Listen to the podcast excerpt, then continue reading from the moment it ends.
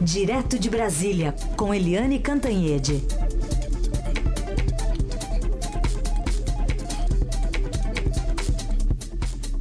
Oi, Eliane, bom dia. Bom dia, Heisen, bom dia, ouvintes. Bom, vamos começar falando da, do julgamento que deve ocorrer hoje em sessão extraordinária do TSE sobre a participação de Lula na propaganda eleitoral. Aliás, a, gente, a, propaganda já começou e nas inserções que a gente é obrigado a colocar, numa delas ele apareceu há pouco, viu, Eliane, pedindo votos para Luiz Marinho. Pois é, ele também está pedindo é, votos para candidatos nos demais estados. Ou seja, o Lula está na propaganda eleitoral pedindo é, votos para os candidatos do PT. Agora, a decisão de hoje, ela foi mantida assim a sete chaves. Eu ontem tentei, tentei saber o que, que seria, né? E fiquei com medo da gente levar um furo de reportagem de algum jornal, alguma TV, algum rádio, mas não é, olhei bastante atentamente e ninguém sabe exatamente o que, que vai ser decidido hoje.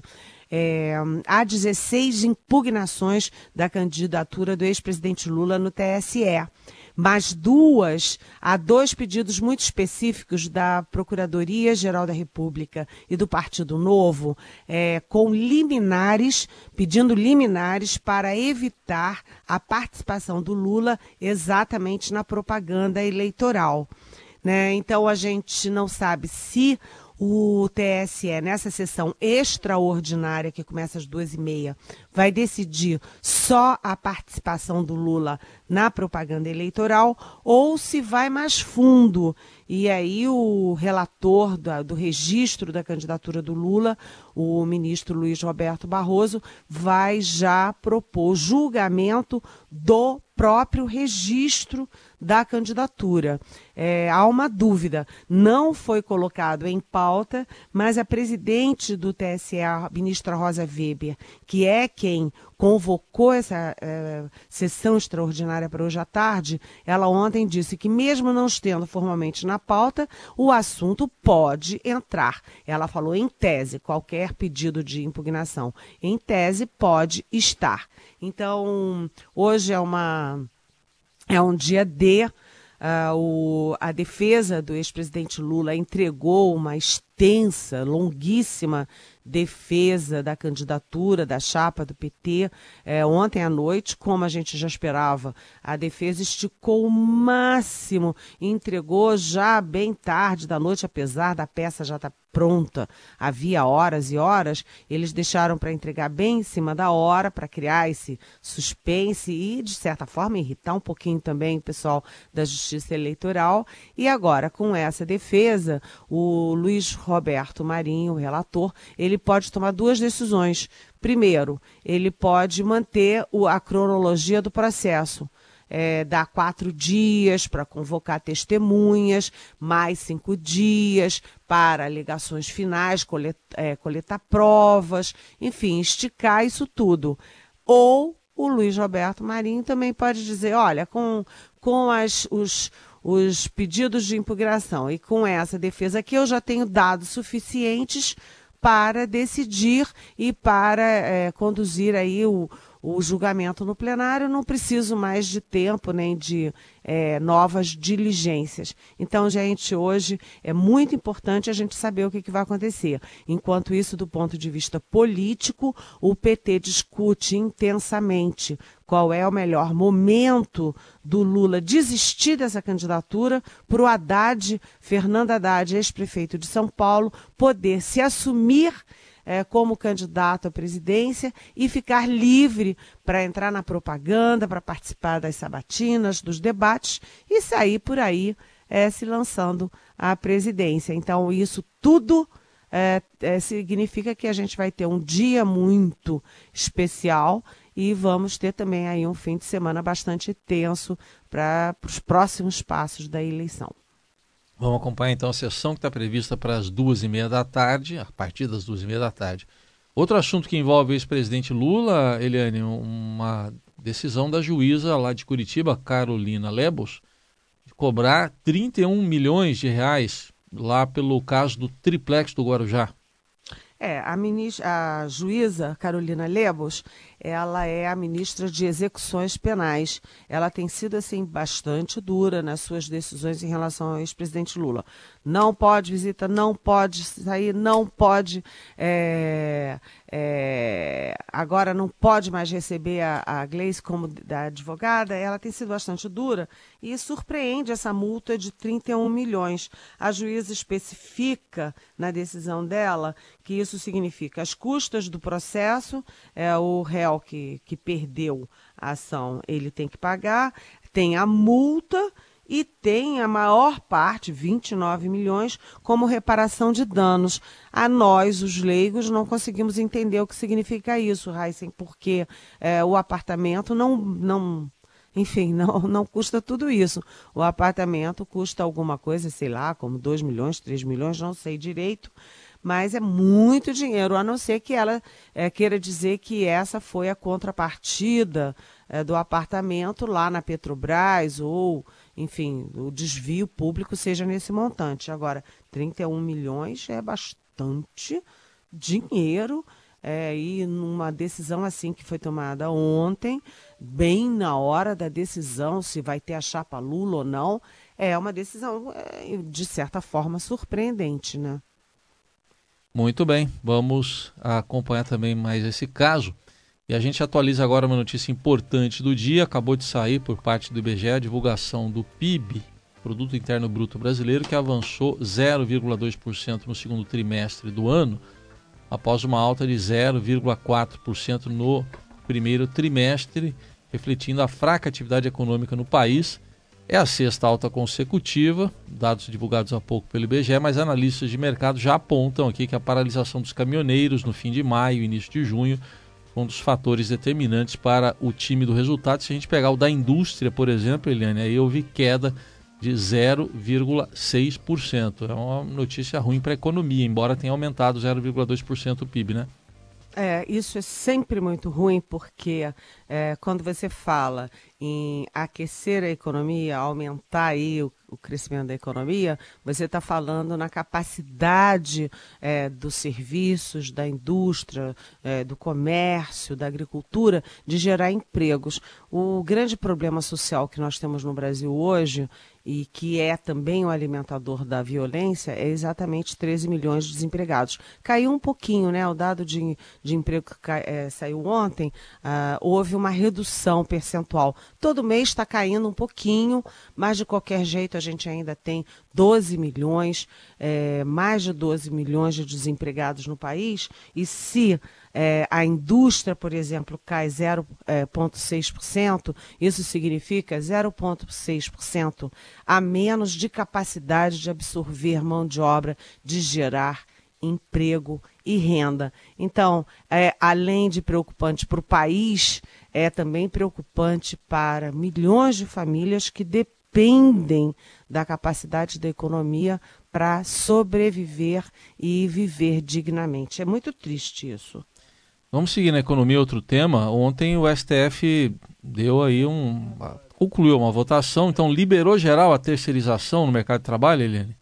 Exatamente. Foi. É, ali havia muita dúvida sobre o que, que o, o Supremo ia fazer.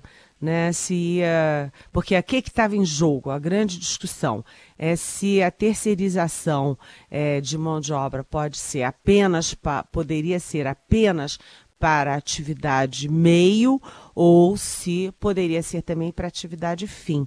E a decisão do STF foi escancarando geral, ou seja, significa que as empresas podem é, não apenas é, contratar empregados via outras empresas para é, limpeza, né, para manutenção, etc., mas também para a própria atividade fim. Então, um hospital, por exemplo, ele não, não pode só é, terceirizar os serviços de é, de limpeza mesmo, mas também os próprios médicos. Ou seja, é, é uma decisão bastante é, impactante na economia brasileira. A indústria é, reagiu muito positivamente.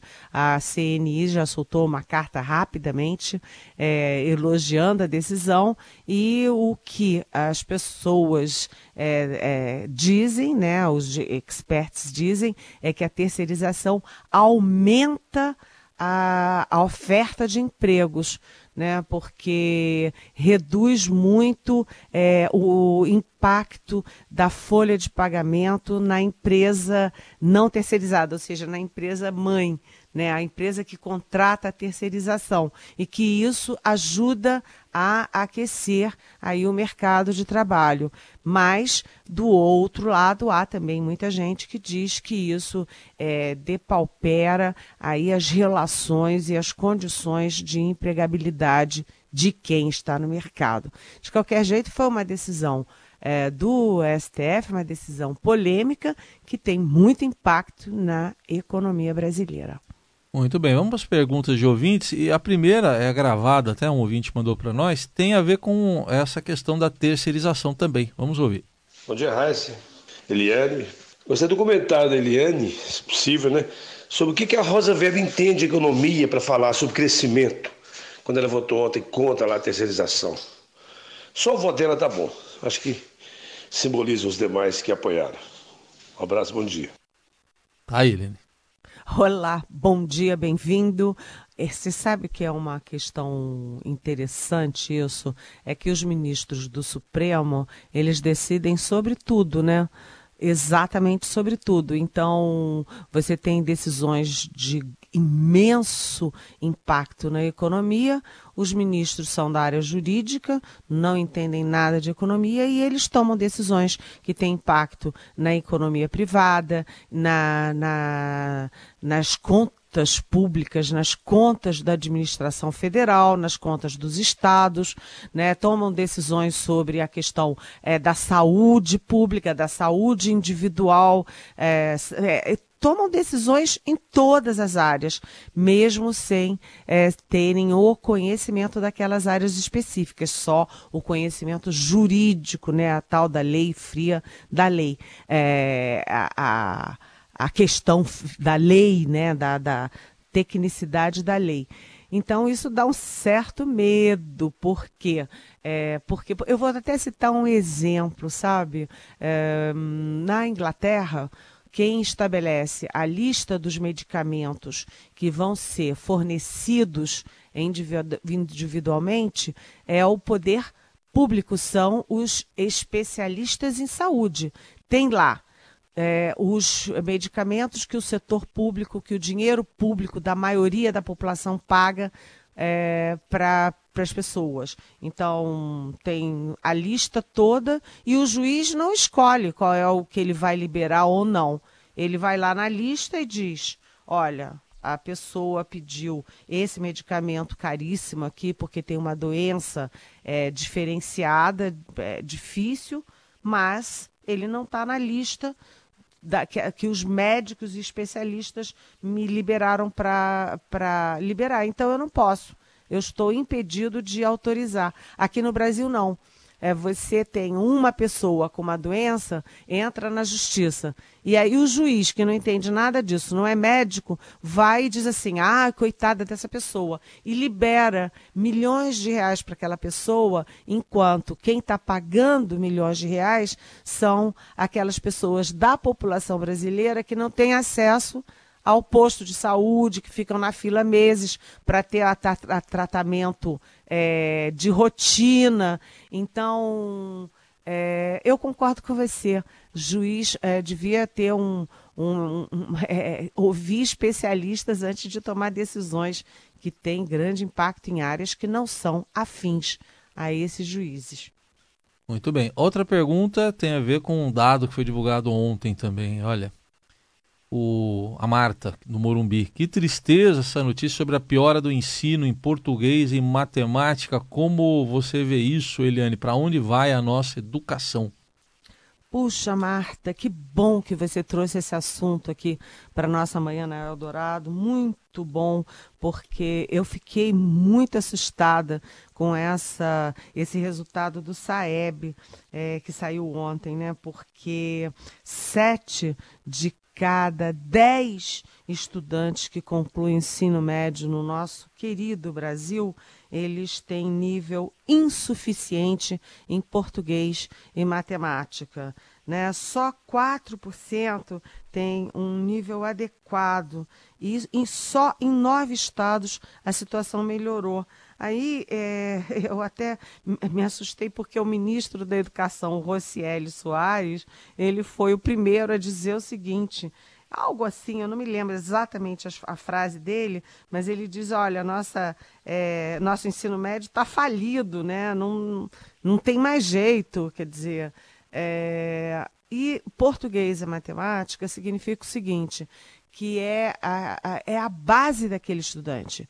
Qualquer estudante de qualquer área, medicina, é, engenharia, educação, é, jornalismo, é, enfim, qualquer enfermagem, todas as áreas, todas as áreas, o ensino técnico inteiro, é, se você não tem base de português e de matemática, você não tem base para aprender né? Você tem limite na sua capacidade de aprendizado. Então isso é gravíssimo. Você está comprometendo o futuro do país quando você tem um ensino é, de má qualidade. Então os alunos saem do ensino. Primeiro que eles abandonam, né? O grau de evasão das escolas é imenso. E segundo que quando eles conseguem concluir eles não estão preparados para aprender para entrar no mercado de trabalho. E aí isso significa comprometer duas palavrinhas chaves nessa competição globalizada que a gente tem nesse mundo globalizado que a gente tem, que é competitividade, produtividade. Né? Então é, é tristíssimo. Aliás, uhum. é, eu só queria fazer um elogio aqui ao Espírito Santo, que ficou em primeiro lugar uhum. é, na, na, na, na na lista, né, na capacidade de ensinar os seus alunos. E aí, parabéns para o governador Paulo Artung, que se dedicou muito profundamente a essa questão e deu resultados. Espírito Santo em primeiro lugar. É isso aí. Bom, a última pergunta, acho que dá tempo de responder ainda rapidinho. O Alexandre, ele está falando aqui: fazer uma antecipação para evitar uma confusão junto aos eleitores e tentar evitar mais um estelionato eleitoral é casuísmo. Ele está falando do julgamento lá lá do Lula no TSE. O PT manter Lula na marra, sabendo que não poderá ser candidato, não é casuísmo? É, é irregular antecipar este julgamento para evitar um prejuízo maior? Pergunta Alexandre. Oi, Alexandre. Bom dia, grande pergunta. Boa pergunta. Olha, é, não, não é nada irregular, não. É, eu concordo com você, né? O, essa decisão do ex-presidente Lula de estar na cadeia é, de segurar aí as chances do PT, o PT não consegue fazer campanha direito, de segurar a justiça eleitoral, de emperrar o tabuleiro das eleições presidenciais, é, de limitar a, a capacidade do Fernando Haddad de concorrer, tudo isso é lamentável, né? E a justiça eleitoral pode sim considerar que tudo isso é uma manobra é, irregular, uma manobra ilegítima e pode decidir. Se o ministro Luiz Roberto Barroso considerar que ele já tem todos os dados em mãos da defesa, da acusação, da impugnação, ele pode decidir legítima e legalmente, sim, que já está na hora de acabar com essa brincadeira de mau gosto. Tá aí, participação hoje da Eliane Cantanhede, fechando a semana. Bom fim de semana, Eliane, até segunda. Bom fim de semana, Heisen. Bom fim de semana, ouvintes. Um beijão.